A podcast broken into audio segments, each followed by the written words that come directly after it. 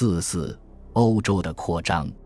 欧洲获取的技术霸权带来的最突出的后果是其地理探险及其随后的经济、军事和政治扩张。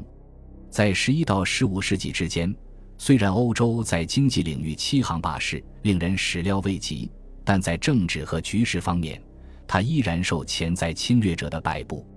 十字军东征不会使我们产生误判。欧洲猛烈进攻的初始阶段取得成功。很大程度上可以归因于意外的因素，以及阿拉伯世界一时的虚弱和混乱。如格鲁塞所说，这是法兰克君主制对伊斯兰世界无政府状态的胜利。但随后，伊斯兰武装得到重新组织，欧洲人被迫撤退。瓦尔斯达特灾难戏剧性的表明，欧洲在军事上抵抗不住蒙古的威胁。欧洲之所以没有受到侵略，是因为蒙古首领窝阔台的死亡，以及东方比西方对可汗有更大的吸引力这一事实，在接下来的一个世纪里，基督教徒在尼科波利斯的失败再一次表明了欧洲人在东方侵略者面前的软弱无能。欧洲再一次获得拯救纯属偶然，征服者巴耶瑟特卷入了与帖木儿的蒙古人的厮杀。一个潜在的危险，幸运的是对手夭折。然而，如果说意外因素使欧洲免于彻底毁灭的话，那么其长期的软弱无力则表现在其东方领土的不断丧失上。土耳其继续挺进，所向披靡，攻克欧洲一个又一个前哨。君士坦丁堡在一四五四年五月二十八日陷落。红衣主教贝萨里翁向威尼斯总督写道。对于心中还有一丝善良和基督教信仰的人们来说，这是一件形容起来悲惨至极的可怕事件。君士坦丁堡沦陷之后，欧洲势力逐渐变弱。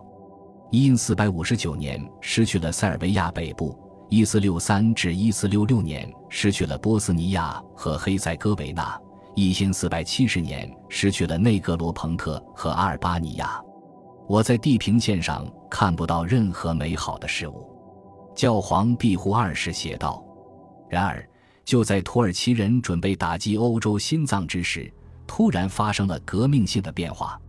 有些欧洲国家从侧翼进攻土耳其的封锁，在海洋上发起一系列攻击。他们的进军大有迅雷不及掩耳之势。在一个世纪多一点的时间里。首先是葡萄牙人和西班牙人，接着是荷兰人和英国人，为欧洲在全球范围内占据优势打下了基础。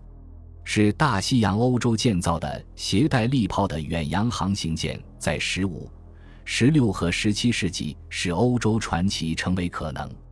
大西洋欧洲的航船无所不载。伟大的葡萄牙航海家阿尔伯克基一五一三年自豪地向他的国王写道。一听说我们马上到来，当地的航船立刻毫无踪影，甚至鸟也不敢从水上掠过。这种写法带有修辞的成分，但其在本质上反映出了事实：在葡萄牙人首次到达印度海域的十五年内，阿拉伯人的海上航行彻底毁灭。在大西洋欧洲向海外扩张的同时，欧洲的俄国也开始扩张。先东行穿越草原，在南行对抗土耳其人。俄罗斯扩张也是欧洲占有技术优势的结果。如 G. F. 赫德逊就俄罗斯攻打游牧民族哈萨克族时写道：“欧洲东扩的速度并不像大西洋欧洲的海外扩张那样富于戏剧性。主要原因在于，欧洲人的技术优势在陆地上并不像在海洋上那样明显。在辽阔的海洋上。”为数不多的一群人，借助风势和火药的合力，实际上无懈可击。但在陆地上，亚洲人可以凭借人多势众来补偿他们技术上的劣势。东晋在17世纪中叶之后才变得势不可挡，乃是欧洲技术成功的研制出了更便于移动的快速点火的大炮。在不断扩大的技术差别的面前，人数的作用越来越小。东方民众遭受了一次又一次的失败，欧洲闪电般的海外扩张产生了巨大的经济影响。其主要结果之一是，在墨西哥和秘鲁发现了丰富的黄金矿藏和白银矿藏，以白银矿藏为最。在一个多世纪的时间里，西班牙印度群岛舰队打造了一个神话，把数不尽的宝藏带回了欧洲。厄尔据汉密尔顿计算的这些数据，并不像人们一度认为的那样可靠，但确实可以从中得到一个大概情况。这种贵重金属的一部分，大约占超过百分之二十，作为国王的收入被运回母国。热衷于发动一场天主教十字军东征的君主，如西班牙君主，立即把这一部分宝藏转化成对兵役以及武器和军饷的实际需求。剩余的百分之八十的宝藏中，又有一部分被凯旋的西班牙征服者带回西班牙，但大部分被带回欧洲，成为对消费者和资本商品、纺织品、葡萄酒、武器、家具、各种工具。珠宝等的实际需求，以及对商业和交通服务的实际需求，这种服务对于把所涉及的产品运往美洲是必不可少的。这种需求及其乘数效应与欧洲在整个16世纪人口的普遍增长不谋而合。由于供给是有弹性的，需求的增长往往会引起生产的增长，但是由于生产设备的某些瓶颈。尤其是在农业部门中，限制了生产的扩大，需求增长会导致物价上涨。经济史学家把1500年至1620年这一阶段称为价格革命时代，这带有一点夸张的色彩。一般认为，在1500年到1620年期间，欧洲各国的平均物价增长了300%到400%。这种说法看上去会让人印象深刻。但几乎没有什么意义。一般价格平均水平是一种极其模糊的统计抽象概念。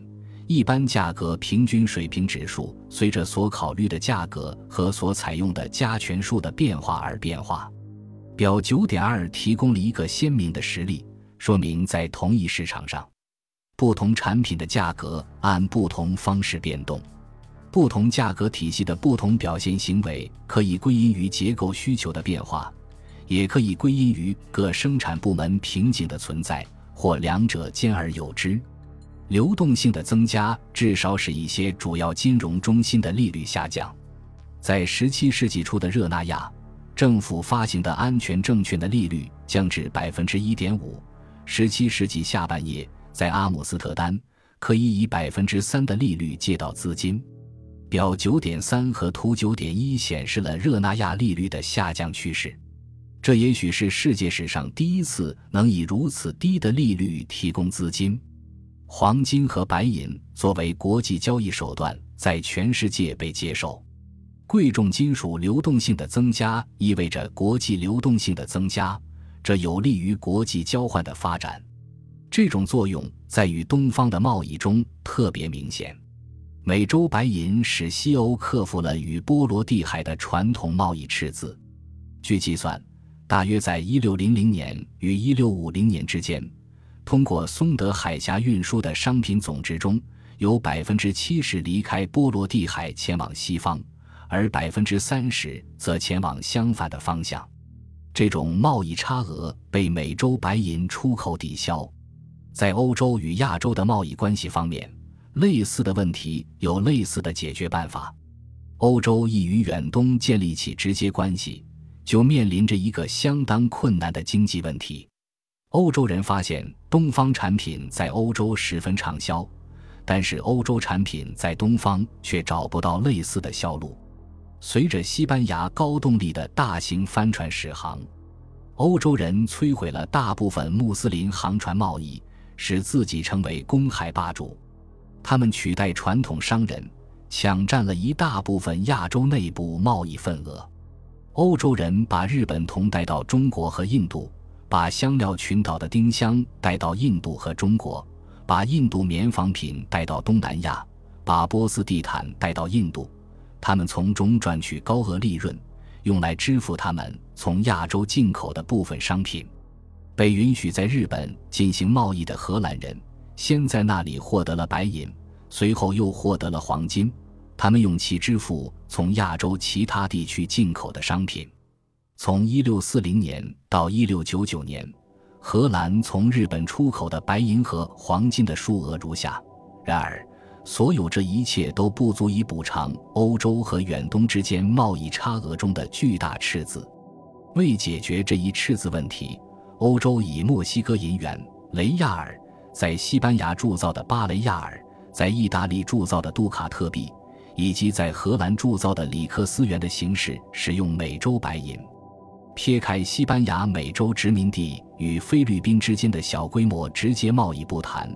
可以认为，十六和十七世纪大陆之间的贸易基本上由大量的白银流动，从美洲向东流入欧洲，再从欧洲流向远东和相反方向的商品流动，亚洲产品运往欧洲，欧洲产品运往美洲所构成。让哈伊根范林斯霍腾在观察驶往东方的东印度商船时写道，在十六世纪末。佛罗伦萨商人兼旅行家弗朗西斯科·卡莱蒂估计，很难说卡莱蒂所做的葡萄牙和西班牙对中国贸易赤字的估算有多大价值，但对英国来说，东印度公司的账本以及从中看到的重要数据就很有意义。出口的黄金和白银的价值从来不少于出口总额的三分之二，在一六八零至一六八九年这十年。这一比例则高达百分之八十七。荷兰有荷兰东印度公司的账本，其所反映的情况也大同小异。